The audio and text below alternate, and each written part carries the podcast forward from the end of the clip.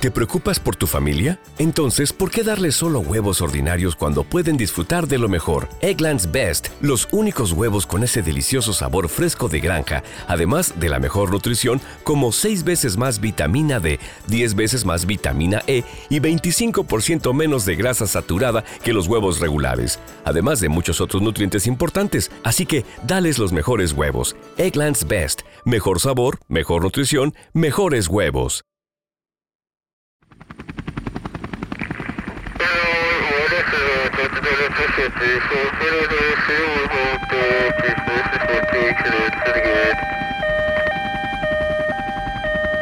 Lapayolaradio.com Rescatamos tu mente.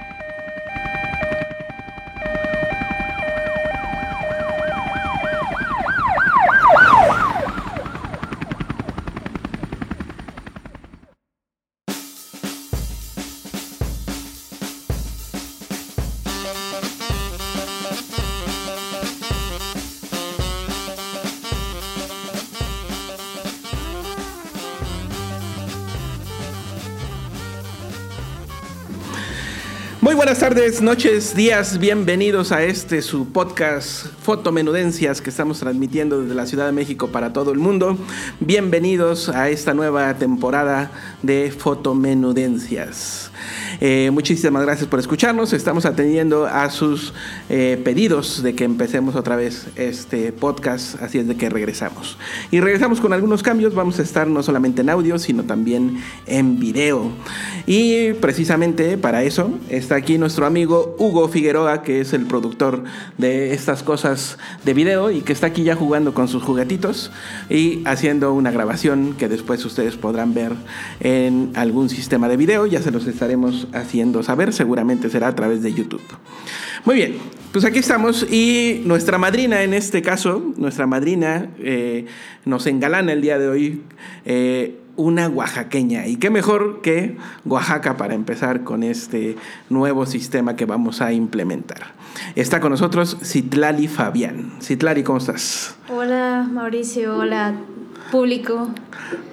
Es un gusto, un honor poder compartir con ustedes esta, esta etapa, poder iniciarla. Un tremendo honor, muchas gracias por la invitación. No, gracias a ti. Gracias por venir aquí. Pues empecemos esta plática, por favor. Me pa- y me qué, mejor manera, dices, qué mejor manera de abrirla con Oaxaca. Yo digo, qué mejor manera de abrirla con mezcal. Con mezcal. Sí. Así es, ¿no? Estamos bebiendo un mezcal de nuestros queridos amigos de Amores, ¿no? Que no es, no es comercial, ¿no? Nos cobran por el mezcal, pero pues bueno, ya veremos a ver si después nos patrocinan, ¿no? Que sea la Eh, marca Pero patrocinadora. sí, claro, y, y la consumimos porque nos gusta, ¿no? No sé qué te pareció el mezcal, digo, tú que debes de ser experta en mezcal. Es un muy buen mezcal espadín. Es- así es, así es, es rico el mezcal. Ajá, sí. Así es. Pero bueno, tú debes de saber mucho de esto, ¿no? Un poquito nada más. Un poquito nada. poquito nada más. bueno, pues salud, ¿no? Salud, salud, salud. Salud, perfecto. Muy bien, pues, pues Citlali, eh, te íbamos a invitar, no, no es que te hayamos invitado por todo este éxito que has tenido últimamente, en realidad eras una de las personas que estaban en nuestra lista para que vinieras a platicar con nosotros. Eh, pero me gustaría que nos contaras eh, quién es Citlali, cómo, cómo vive su niñez Citlali. Bueno, yo soy una fotógrafa descendiente de yalaltecos. Yalaltecos. Yalaltecos, de Villa Hidalgo, Yalala. Ajá. Ok, ajá. Crecí en la ciudad de Oaxaca y en mucho tiempo eh, estuve en desde hace mucho tiempo he estado en contacto con la fotografía. Quizá no en el aspecto tan creativo, pero sí en la parte técnica, en la parte del laboratorio siempre he estado presente, ¿no? ¿Tu, tu familia es fotógrafa? Mi papá eh, maneja un negocio de, de impresión fotográfica en Oaxaca. Totalmente comercial, de estos Ajá, de sí, sí. caritas y donde van los fotógrafos que hacen eventos a, hacer sus impresiones, ¿no? Un negocio muy difícil, la verdad, sobre todo en estos tiempos digitales, donde ya la mayoría de la gente ya no imprime. Sí, Pero pues se siguen haciendo, la fotografía, la fotografía se, se sigue necesitando, ¿no? Para, desde para un trámite eh, hasta para registrar un evento importante en nuestras vidas, ¿no? Entonces, te digo, desde muy chiquita tuve contacto con, la, con las cámaras, con la fotografía, pero fue ya cuando decidí que era lo que quería estudiar que me terminé encerrando en la fotografía, lo cual es muy chistoso para mí porque muchos dicen si fue por mi papá, por el quien empecé, y en parte sí, pero en parte también, yo me acuerdo mucho que él no quería que estudiara foto, ¿no? Él me dijo, ¿por qué no estudias diseño, pintura? Estudia alguna otra cosa así, ¿no? Más creativa. más creativa. Más creativa. y yo así de, pues, pues, pero la fotografía me gusta, ¿no? Me gusta mucho el, el, el el poder crear una imagen y poder sacar esa imagen que tenías de tu cabeza y hacerla en una, en una foto, ¿no? Y al final de cuentas creo que entiendo mi, por qué mi papá decía algo de la pintura, porque hasta cierto punto sí, por lo menos este último proyecto Mestiza tiene una, un aire pictórico muy, muy fuerte, ¿no? Entonces, entiendo a qué se refería, pero qué bueno que no me fui por ahí. No es que no lo pero haga. Qué bueno, qué bueno que lo has resuelto con, de esa bueno, forma. Sí, qué bueno que lo, lo, lo, hago. hago. Hago pintura, hago cerámica, pero mi fuerte es la fotografía. Uh -huh. Ahorita nos platicarás de ese proyecto que eh, ha tenido mucho, mucho revuelo últimamente, ¿no? Claro. Ahorita nos sí. platicas de él. Eh, ¿Cuándo descubres la foto? Ya, ya como una cámara en tu... Con una cámara en mano, cuando estaba en la preparatoria, empecé a cargar mucho más mi, mi cámara fotográfica. Um, eso fue en un afán meramente de registrar, de registrar ese tiempo, ¿no? De registrar a mis amigos, de poder hacer fotografías de ellos, ¿no? Y tengo, de hecho, muy poco material. Yo no sé qué pasó. Yo me acuerdo que todo el tiempo cargaba la cámara en, cuando estaba en, la, en esos años gloriosos. Sí, pero, pero sí, realmente tengo muy pocas imágenes de esa época, ¿no? Realmente eran más imágenes, pues, de ir descubriendo, ¿no? Qué era lo que estaba, lo que estaba haciendo en, en fotografía. Y después de la, de, de la preparatoria, pues ya me dediqué más a ir a cursos en el Álvarez Bravo. Afortunadamente yo pienso que aunque soy una generación bastante joven, y aunque ahorita en los últimos cinco años a lo mejor hay un repunte de lo análogo, a lo mejor tres años, ¿no? Que, uh -huh. que está un... No, sí, unos cinco, no sé. No, yo creo que Tiene, más. Yo, yo no. empecé a estudiar análogo, bueno... Sí, pero, pero, pero ya pero de... Hubo un tiempo como, en, el como... que, en algunos 10 años en el que era lo análogo está muerto, Ajá, sí, de, sí. va, vayámonos a lo digital. Así es. ¿no? O sea, realmente sí hubo un, un pedacito en el que mucha gente del, dijo, ya, ya, ya, ¿para qué? No, yo me acuerdo que en ese momento alcancé a ver en, en las tiendas en Donceles Hasselblads en 3 mil, 4 mil Así es, pesos, sí, sí, sí. O sea, así, así de paranoico y así de, de, de, de, fuerte estaba todo esto, sí, ¿no? De, ya, ya, ya, eso ya no, eso ya para qué, ¿no? Y, y pues, pues nada, o sea, realmente creo que fui muy afortunada porque empecé también con, con película, empecé con lo análogo. Y eso, honestamente, pienso que debería de ser para todos, ¿no? Porque te, te brinda una, una oportunidad de acercarte a la imagen y de hacer imágenes un poco más consciente, ¿no? Especial ahorita que se ha encarecido tanto el material, ¿no? Hace, un, hace unos años cuando yo empecé me acuerdo que era muy económico, ¿no? Sí. Muy, muy económico. Yo creo que sí es parte de la formación de un fotógrafo. Cualquiera que quiera ser fotógrafo debe pasar por ahí, pero no me parece que sea el inicio, ¿no? Que, eh, creo que lo digital te da una rapidez de aprendizaje que es mejor para el fotógrafo, ¿no? Eh, encontrar fotos rápidamente y, y, disfrutarlas rápidamente, ¿no? Y compartirlas rápidamente, sí, ¿no? Yo lo digo desde uh -huh. mi experiencia, sí, ¿no? Sí. Yo creo que no hubiera sido lo mismo si yo hubiera empezado con, Al revés. con, uh -huh. con digital de inmediato, es. ¿no? Y, y, e incluso lo veo en hace, no sé, unos ocho años que no hago un proyecto con lo digital, Uh -huh. fácil. Y aún cuando hacía fotografía digital, regresando a mis archivos, son muy pocas las imágenes, son, son carpetas muy cortitas, ¿no? O sea, y yo pienso que en ese sentido, a- a- e- esa parte de empezar con también con la película marcó totalmente Ujú. cómo haría después fotografía. Ok, muy bien. Eh, ¿Dónde estudias fotografía? Estudié fotografía en un principio en el Centro Fotográfico Álvarez Bravo, Ajá. tomando varios talleres. Eh, empecé, te digo, con clases, me acuerdo con Fausto Naum, que es un fotógrafo, impresor excelente de Oaxaca, em, con Jorge Santiago, Jorge Santiago también fue uno de mis maestros, a Vittorio, la- los, los fotógrafos que, de, de la del, de Oaxaca, ¿no? La- los locales. Y de ahí me fui a estudiar a la Universidad Veracruzana. Creo que mi paso por la Veracruzana, honestamente, lo que más marcó en mí un, un camino o, a- o hizo influencia en mí fueron las clases, bueno, fueron las clases y las pláticas con Byron, ¿no? Ujú. Byron es un fotógrafo que también es eh, produce mucho más material analógico, pero aparte de eso es, es un eh, fotógrafo que hace heliograbado y el heliograbado es una técnica también muy exquisita de la fotografía y a partir de eso fue que también te digo todo todo mi camino fue así como que ah y, y ir buscando estos estos procesos no me encontraron y ya después los fui buscando Ok. sí ¿El, el heliograbado? ¿Has hecho el heliograbado? Sí, en algún tiempo. Ajá. Ok. No conozco nada de eso de tuyo. Porque ¿eh? fue, fue más clases Ajá, sí. que proyectos. No has hecho ahorita nada. No, no, no he hecho nada. Espero poder hacer una carpeta. Es una técnica muy, muy agradable, ¿no? Es- Y muy, muy bonita y que te lleva otra vez a la parte manual a la hora de imprimir, ¿no? En, en general, los procesos fotográficos históricos te llevan a lo, al, al cero, ¿no? A empezar de cero. Y creo que eso también es bien interesante, pues en una época en la que la, la fotografía es tan inmediata, ¿no? Sí, sí. Ajá. El poder regresar y poder, poder generar una imagen de cero creo que es algo que, que cambia también tu forma de, de hacer imagen. Sí, sí. Muy bien. Y eh, después, ¿qué haces después de salir a... Ah, después de salir de ahí me fui un año a Oaxaca, estuve trabajando en el centro fotográfico Álvarez Bravo y estando allá escuché de la maestría en, en San Carlos, ¿no? En- en- de la UNAM.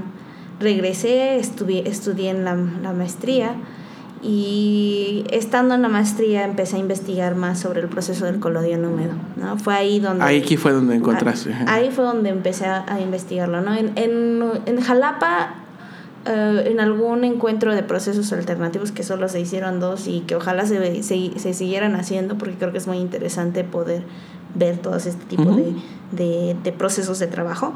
Este, fue, en uno de esos conocí al maestro Waldemar Concha, que es uno de los primeros fotógrafos en México que retomó esta técnica. Eh, honestamente, en el, en el curso eh, fue un poco atropellado, pero sí fue el primer, ese fue el primer acercamiento al, al. Y eh, la, la verdad es que yo estoy muy agradecida a la UNAM porque me, me apoyó no solamente para, para, para hacer la maestría, sino para poder investigar y para poder, eh, pues sí, crecer y, y- conocer mucho más de la técnica, ¿no? Ya estando yo en la maestría, tenía una amiga que vivía en Rochester y yo había escuchado alguna vez del Museo George Eastman y que es un museo con una colección de fotografía increíble, pero yo no tenía idea de quién, que, que, que también daban clases allá, ¿no? O sea, yo no tenía idea que también tenían cursos, que también tenían otras, otros, otros proyectos aparte del museo, ¿no?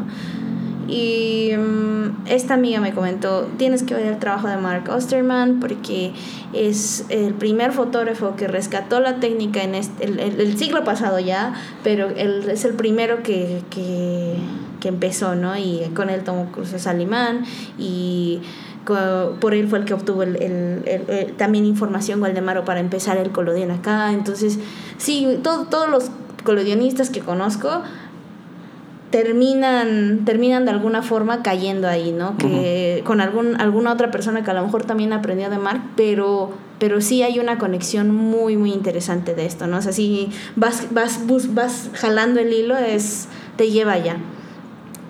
Y me pareció muy interesante, ¿no? Me dije, voy a ver el trabajo y cuando lo vi me quedé con los ojos cuadrados, ¿no? Dije, tengo que ir. ¿Qué fue lo que te gustó del colodión? Y ahorita nos Eh, platicas qué cosa es el colodión húmedo, porque muchos de nuestros escuchas Claro. no saben qué es. Eh, Pero ¿qué fue lo que te atrapó? ¿Qué fue lo que me atrapó? En general de los procesos históricos creo que lo que me atrapa es eh, la estética que tiene, ¿no? Es un, una, una mm, forma de, de ver, sobre todo si uno se va a, la, al- a las piezas de época, son unas formas muy directas de ver, ¿no? Desde mi punto de vista, se intentaba hacer una fotografía muy directa. A mí lo que me gusta del proceso y por lo que yo estoy enamorada de este proceso es porque me permite crear un diálogo muy diferente con, con mis retratados, ¿no? Es un proceso en el que hay una conciencia muy, muy, muy fuerte de ser retratado, ¿no? No es, no es que no la, no, no la obtengas con lo, con lo digital o con algún otro proceso, en película incluso, ¿no? Pero implica, implica que los dos entren en una conexión que a mí me ha funcionado y que se ha tornado más profunda, ¿no? Porque es una sesión que planeas con muchísimo tiempo de anticipación de entrada y en segunda eh, es, es eh, ellos te brindan su tiempo, ¿no? Porque es, es una sesión de a lo mejor todo el día, ¿no? Sí. Y, Es, es una foto que se hace despacito. es, ¿no? eh, sí, eh, pero también aparte de que se hace despacito, em, implica que, que, que- que los dos están dando, ¿no? Los la- las dos partes están dando, ¿no? Y eso me parece bien, bien, bien bonito, ¿no? A mí eso es lo que más me gusta. Y yo creo que también es por eso por lo que eh, en, en el proceso se hace más retrato, ¿no? Porque las personas que lo hacen yo creo que caen en cuenta de, de esto. De esa relación de entre el fotógrafo y el retratado. Sí, eh, obviamente hacer colodión de esto en campo o hacer arquitectura también requiere mucho, mucho trabajo, ¿no? Pero no es lo mismo, ¿no? Porque al final de cuentas el compromiso ahí viene completamente del, del fotógrafo, ¿no? O sea, si estás haciendo una arquitectura, quizá o un paisaje quizá ya, ya te conseguiste a un asistente porque también está, está cañón hacerlo uno solo, pero, pero sí, ¿no? Es muy diferente la, la relación con el, el objeto, con el sujeto que estés retratando. Ya, muy bien. Oye, cuéntanos, ¿qué cosa es el colodión húmedo? El colodión húmedo es una técnica fotográfica del siglo XIX, eh, una de las primeras técnicas, y la cualidad, o por lo que se llama húmedo, es porque se ocupa colodión, que es un derivado del algodón. ¿Es un pegamento? Eh, no, es una solución. ¿Una solución? Ajá, es una solución. Y esta solución está hecha a base de, de nitrocelulosa disuelta en éter y alcohol. Eh, esta solución nos sirve como base para que una vez que le ponemos ciertas sales, genere una especie de retícula eh, que estando húmeda va a absorber el nitrato de plata, que es nuestro agente sensible. Entonces se llama húmedo porque durante el entero proceso, desde que uno está vertiendo el colodión hasta que uno fija la foto y la lava, esta placa tiene que permanecer húmeda. Todo está húmedo. Si esta placa se seca, eh, lo que sucede es que esta retícula que les comentaba, que son como ciertos poritos, se van a cerrar y al momento de cerrarse no van a dejar ni pasar ni entrar ninguna solución.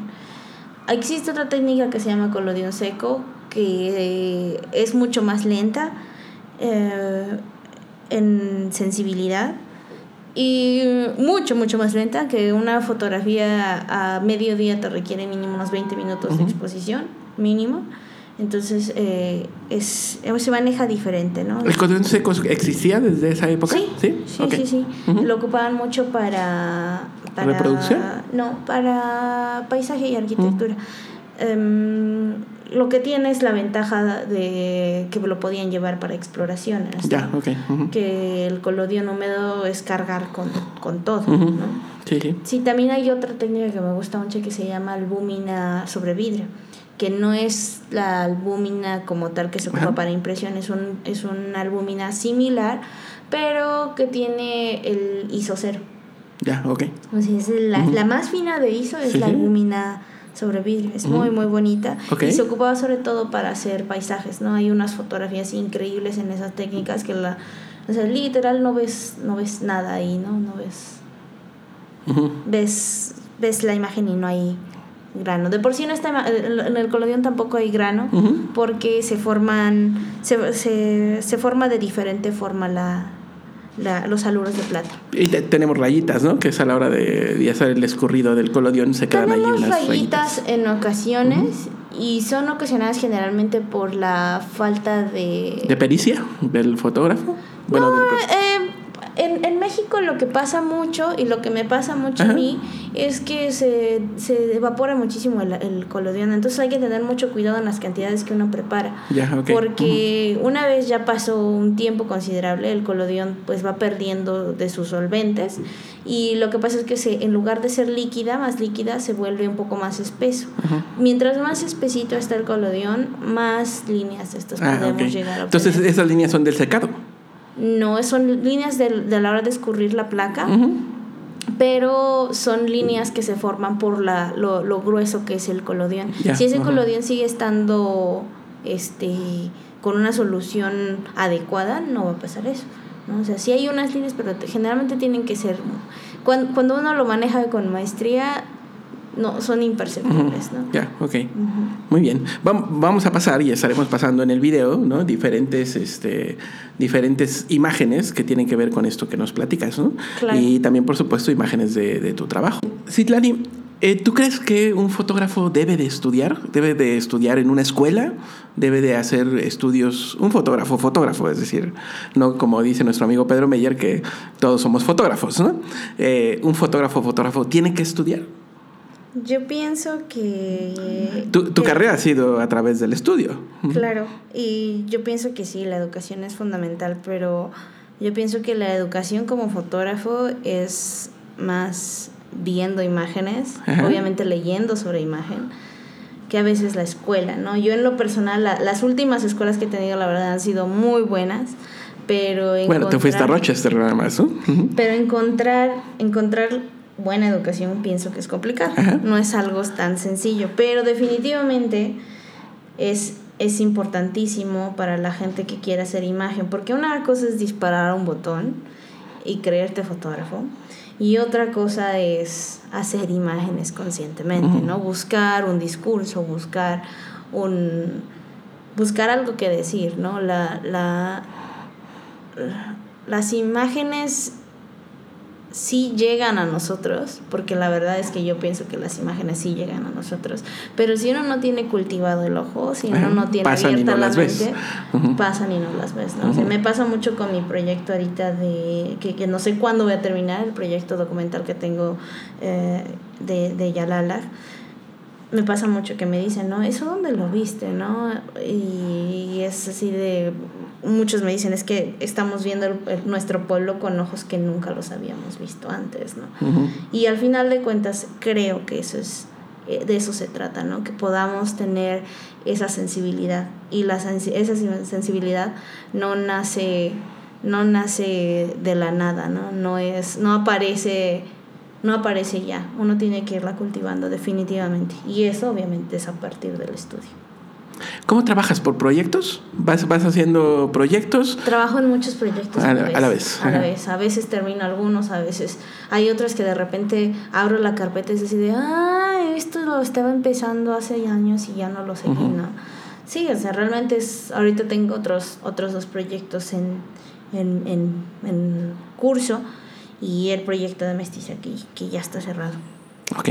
Cuéntanos de este de Yalala. Cuéntanos, ¿qué onda con ese proyecto? El de Yalala es un, es un, es un registro documental. Hace unos 10 años, yo pienso, un poquito más, empecé a conectar mucho más con, con mis raíces, ¿no?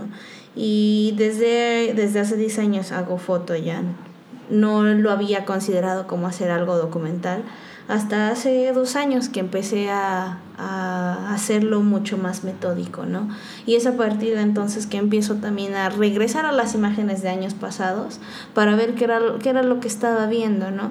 Creo que, que ese proyecto en específico es un proyecto un proyecto para hablar de, de cómo yo, yo, yo veo y cómo yo siento este acercamiento a mi cultura, ¿no? Porque a final de cuentas, como te comento, mis dos papás son de allá, nacieron allá, yo me siento de allá aunque no haya nacido allá. Este, y es precisamente intentar conectar con esta forma en la que mis abuelos veían la vida, en la que se, aso- se asociaban y se, se, se, se, se sentía, se ve- veían el mundo, ¿no? Más que nada, en la forma en la que veían el mundo, la cosmo, cosmovisión que tenían de, de la vida, la forma en la que creían que, que era el orden natural de las cosas, ¿no? Yo, yo desde, desde mis recuerdos, ¿no? La forma en la que ellos realmente conectaban con cosas que, que yo todavía no puedo conectar, ¿no? Yo me acuerdo mucho que mi abuelo veía al cielo y decía, mañana va a caer un aguacero, va a llover, y al día siguiente llovía, ¿no? Y, y no tenía el, el canal del clima, ¿no? Entonces así como, como tú ves súper soleado y dices, no, o sea, no va a llover, ¿no? ¿Qué, qué, qué le pasa, no? Y al ratito el aguacero, ¿no? Es eh, como de ese tipo de cosas, ¿no? Entonces, a final de cuentas creo que precisamente mi, todo mi trabajo aborda esta, esta parte de la identidad de quién, es, quién soy, qué, es, qué, qué cosas han influenciado en mi vida y, y, y, y eso. ¿Fue consciente esta búsqueda de tus raíces? Fue una necesidad, ¿no? Una necesidad que a lo mejor nació en la inconsciencia y se escucha bien fea esa palabra, en el subconsciente. Ajá. en, la, en el subconsciente. Pero definitivamente ahorita es totalmente consciente la forma en la que estoy aproximándome, ¿no? Yo lo que le di- lo que lo que sufro mucho con muchos de mis primos y muchos de mis de mis amigos de allá generacionales es, es que vi- vivimos en, una, en un tiempo en el que, que nos apartaban, ¿no? Desde el hecho de no enseñarnos a hablar zapoteco ahorita estoy aprendiendo, ¿no? Me digo, si puedo aprender a hablar inglés, porque carajos no voy Claro. a poder aprender a hablar zapoteco, ¿no? Lo cual no es por nada, pero está bien complicado. Pero, pero, pero sí, realmente es, es una necesidad. Es una necesidad que viene, viene de- del corazón, ¿no? Porque te digo, es una forma de, de ver el mundo y de ver la vida que, que, que no quiero que se, que se olvide y que se quede Que se pierda, quede- que se ujú. pierda ahí, ¿no? Entonces, creo que es bien bonito también cuando encuentras personas que están interesadas y que colaboran contigo en eso. ¿Y, y tú crees que la imagen vaya, puede ayudar a esto, a que no se pierda? Claro, tenemos registros de, de Oaxaca y de los pueblos y de Yalala desde hace mucho tiempo, ¿no? O sea, hay muchos fotógrafos que han pasado por allá, ¿no? Pero es precisamente eso, pasan, toman una foto, eh, dos fotos, quizá cuatro rollos, cinco rollos, pero hasta ahí, ¿no? Entonces, ahorita mi, mi intención es, es ver hacia qué caminos puedo mover esto, esto que estoy haciendo, porque tampoco quiero que sea lo mismo o que sea nada más un mero registro para, para que no se pierda, ¿no? Realmente necesito encontrar la forma de poderlo cerrar mejor y poderlo, po- po- poder hacer que, que no sea no sea entendible solo desde alguien de allá, sino que pueda ser un poco más universal. Y yo creo que por eso es que tuvo tanto éxito esta otra serie, porque precisamente a- a- toca, toca, de- toca una fibra sensible que todos tenemos. ¿no? Sí, sí. Entonces, Sí, ahí sí. está el, el lío. Pero de- de- desde lo local siempre podemos llegar al universal, es decir, eh, es lo más fácil. Lo más fácil en un sentido de que eh, son códigos que todo mundo entiende, y, y más en fotografía, ¿no? Mm, sí, pero el detalle pues es precisamente eso, ¿no? Construir ese, ese, ese, de- no construirlo, desbaratar ese código. Ujú. Sí, sí. Y creo que tú lo haces con una mirada muy, muy especial, ¿no? Que no tendríamos ninguno de nosotros, ni siquiera mexicanos, pues, o sea, es decir, personas que vivimos en la ciudad, no tienen la visión que tú tienes para hacer esto que estás haciendo. Con este proyecto, por ejemplo, que se llama Mestiza, ¿no? Cuéntanos de este proyecto. Este proyecto nació hace unos cuatro años, en el 2014, cuando precisamente estaba terminando la- la- la- las clases de la maestría, ¿no?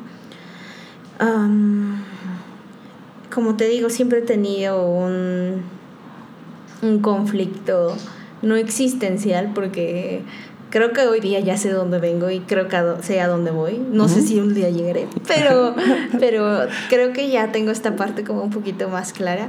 Ajá. Y en ese momento precisamente estaba en esa búsqueda, ¿no? Ok. Estaba en esa búsqueda de cómo definirme como... ¿Cuántos años tenías? Eres muy joven. 25. 25, ok. ajá. 25. Ujú. Ya echaron cuentas, ¿verdad? Muy bien. ¿Y qué pasó? Este. Y te digo, precisamente con esta técnica ya la estaba, ya la estaba empezando a dominar más. Ya me había ido con, a mi primer taller a, la, a la Eastman House de ese momento. Y precisamente empezaba este, esta, este devenir en el acto fotográfico, ¿no? Y creo que a mí algo de lo, que más me impactó es que mucha gente no se reconocía en las imágenes, ¿no? O me veo muy oscuro, o me veo muy viejo, o me veo no sé qué, ¿no? Entonces, honestamente creo que la fotografía también publicitaria, la fotografía a la que estamos acostumbrados es a mostrar nuestro mejor ángulo. Y no estoy diciendo que en mis fotos no se vea el mejor ángulo de las personas, ¿eh? porque yo pienso que se ven todas hermosas, esplendorosas y wow. Pero al final de cuentas creo que estas, estas fotografías se convirtieron en una forma para mí de representar esta divinidad de lo femenino, ¿no? Esta conexión con la tierra, ¿no? A mí era algo que me interesaba mucho en ese momento, ¿no? Encontrar esta forma de conectarnos y hacer una red, ¿no? Era mi, eh, eh, en ese momento era lo que yo estaba buscando y al final de cuentas creo que fue lo que se logró, ¿no? Tener una colaboración, no, eh, para mí esta, esta, esta, esta, esta, esta serie siempre la presento como retratos colaborativos, ¿no? Porque precisamente es lo que te digo, ¿no? Empezó en un, en un, en un juego, en un orden en el que mis modelos y yo teníamos mucho, mucho eh, mucha, mucha relación. ¿Tus modelos son gente que conoces, gente cercana? Gente cercana o, eh, hay como dos personas que no son tan cercanas, pero que son o fotógrafas o son eh, artistas visuales, ¿no? Y es muy curioso porque, por ejemplo, con algunas personas que ya, ya había conocido aquí en la Ciudad de, México, empezó también una relación más cercana a partir de esto, ¿no? hay, hay personas que son muy cercanas a mi vida, o sea, mi madre forma parte de esta serie y algunas primas. ¿no? Cuéntanos, ¿cómo fue eso, fotografiar a tu mamá? Mi mamá, yo pienso que es la persona la que más he retratado.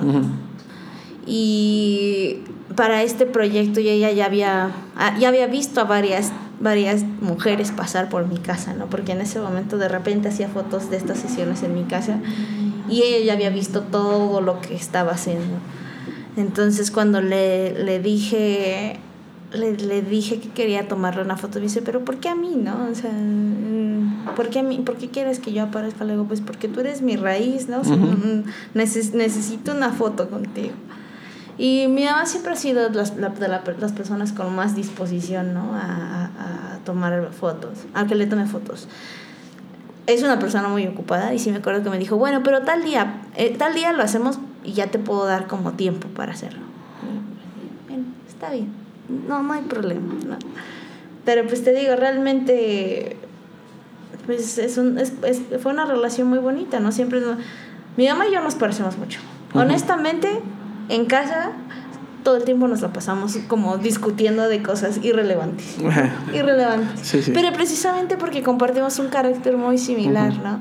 Es a veces de, ay, mamá, a veces, o sea, nos peleamos, pero nada más por el reflejo, ¿no? O sea, porque sí, de repente es así de, somos muy similares, ¿no? Entonces, ese retrato de mi mamá a la vez yo lo veo como un autorretrato, ¿no? Porque es, te digo, o sea, yo realmente me identifico mucho. es uno de los retratos más poderosos de tu serie, ¿no? Sí, totalmente. Aunque no sepamos que es, que es tu mamá, ¿no? este, eh, digo, lo, he leído por ahí, pero en realidad es uno de los más interesantes, ¿no? Sí, totalmente. ¿Y las demás fotografiadas? ¿Qué decían cuando se veían en este tipo de materiales? Que como tú comentaste hace rato, no es algo normal, ¿no? No es, no es como verte en un teléfono celular o en una impresión eh, de Kodak, ¿no? Pues es lo que yo te comentaba, ¿no? Realmente yo pienso que el, el proyecto se... Em, le empezaron a salir piecitos solo, ¿no? Cuando yo lo empecé acá, en la Ciudad de México, con una amiga de Oaxaca, me acuerdo mucho de, su reacción, que me dijo, es que, es que sí, parezco de otra época, me parezco aquí a mi abuela, ¿no? Y hace poco la encontré y le digo, es que tus palabras definieron muchísimo Eh. lo, que, lo que iba a hacer después, ¿no? Y fue cuando me di cuenta que tengo que tener mucho cuidado con lo que digo. Porque ella me dice, no, no, Sí, es, sí. Que no, es que no me acuerdo qué te dije. Y le dije, es que tú, tú, tú me dijiste que, que, que la foto te recordaba mucho a tu abuela y que te habían dicho tu familia que te parecías mucho a tu abuela y que, que, que en la foto lo veías pero que no lo habías visto, ¿no? Me dice, ¿de verdad? Y fue muy, muy simpático para mí eso, ¿no? Es- Esta última reacción, ¿no? Pero para mí eso que ella dijo fue muy, muy relevante, ¿no? Porque al final de cuentas implicó que ella conectara, ¿no? Con, con, con, con esta parte de ella. ¿Qué es lo que te digo? De, en, en mi percepción es, es lo que estaba buscando con esta serie, ¿no? Conectar y, y eh, mostrar, mostrar estos retratos no, no como no como retratos de, de Juanito Pérez, ¿no? O de tal persona, sino son al final de cuentas representaciones y formas en las que la fotografía también te evoca y también te lleva a, a conectar con algo precisamente más universal. ¿no? Ujú. Sí, sí, y, y creo que lo lograste, ¿no? Y gracias a ello tienes la repercusión que estás teniendo hoy en día, ¿no? Sí, sí, sí, sí, yo creo que fue, fue muy acertado. Y honestamente yo ya era un proyecto que ya iba a tirar por la borda, ¿eh? que ya no iba, iba a continuar. Si no hubiera sido por un amigo que me estuvo insistiendo mucho, mucho en terminarlo. y no le, le digo, alguna vez me dijo que me gust- le gustaba mucho una foto. Eh, No le he dicho esto a él y posiblemente escuche esto, pero, pero es así como que esa foto tiene que ser de él en algún momento, ¿no? Muy bien, muy bien, perfecto. Pues vamos a estar pasando todas estas fotos de este proyecto, un proyecto muy interesante y que seguramente te llevará a otros lados, ¿no? Dices que ya está cerrado este proyecto, ya no Ya. vas a hacer más retratos Ya sobre mestiza. No, no está en planes futuros cercanos. Quizá en algún momento lo retomo. Pero creo que también es importante cerrar ciclos. Creo que sí, también es importante no, no estancarnos, porque como, a- como productores visuales es muy importante seguir generando. No mucha gente se queda con, ah, esto ya estuvo súper bien, ahí me voy a quedar y lo voy a vender hasta que ya, hasta, hasta el fin de los tiempos. ¿no? Creo que no se trata de eso. Creo Sí, que, sí. creo que tengo una necesidad de hacer imágenes. Ajá. Entonces, Eh, Eso es lo bueno, que nace de una necesidad de hacer imágenes, ¿no? Y, y seguirás haciéndolas, ¿no? ¿Te parece bien si pasamos a una sección que le, le vamos a llamar al tiro? Y te voy a hacer preguntas de esas de asociación y tú me vas a ir contestando lo más rápido que puedas. ¿Te parece bien? espero no ser muy lenta para estas preguntas. Ok. ¿Color o blanco y negro? Blanco y negro. ¿Análogo o digital? Análogo. ¿Técnica o lenguaje? Las dos. ¿Escuela o autodidacta? Las dos. ¿Libros o exposiciones? Ay, Dios mío, libros creo. ¿Día o noche? Día. ¿Familia o amigos? Los amigos son la familia que escogimos, pero la familia es muy importante. ¿En pareja o solo?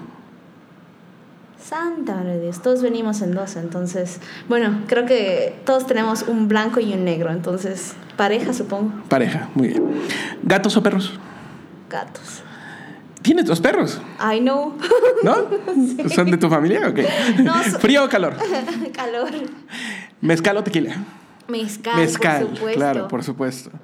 ¿En música contemporánea o antes de los noventas? Los 20. Ah, los veintes. Ah, qué bien. ¿Te gusta bailar entonces? Me gusta el jazz demasiado. Muy bien. ¿Picasso o Rembrandt? Picasso. Eh, ¿Testino o Cartier-Bresson? Cartier. Oh, Testino. Oh, quién sabe.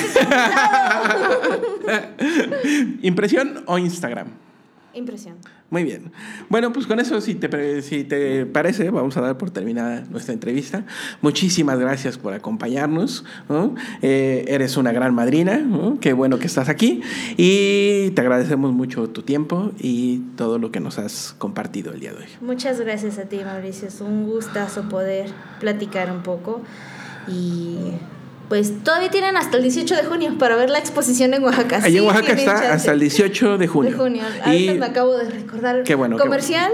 Hasta el 18 de junio. 18 de ¿Y junio cuándo estará por acá? En el Centro Cultural San Pablo. Esperemos que pronto esté por acá, ¿no? En la Ciudad Esperemos. de México. En ¿no? cuanto sepa, les mando la información. Perfecto. Y nosotros la compartiremos con mucho gusto. Claro y sí. bueno, esperamos hacernos tiempo para ir eh, Por por, favor, allá, ¿no? Y, tomar, y tomarnos uno mezcal allá. ¿no? Claro que sí. Muy bien, muchísimas gracias. Hugo, muchas gracias. Y nos vemos o nos escuchamos eh, pronto. No sabemos cuándo, pero por ahí estaremos. Muchísimas gracias. Esto fue Fotomenudencias. Abur.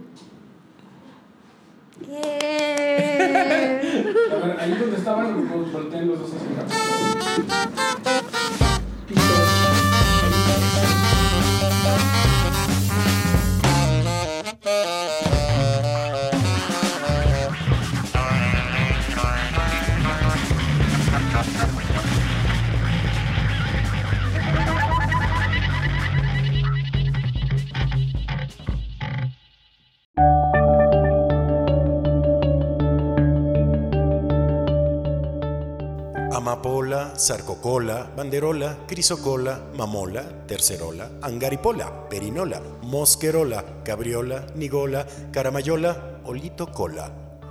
Todo cabe en La Payola, lapayolaradio.com.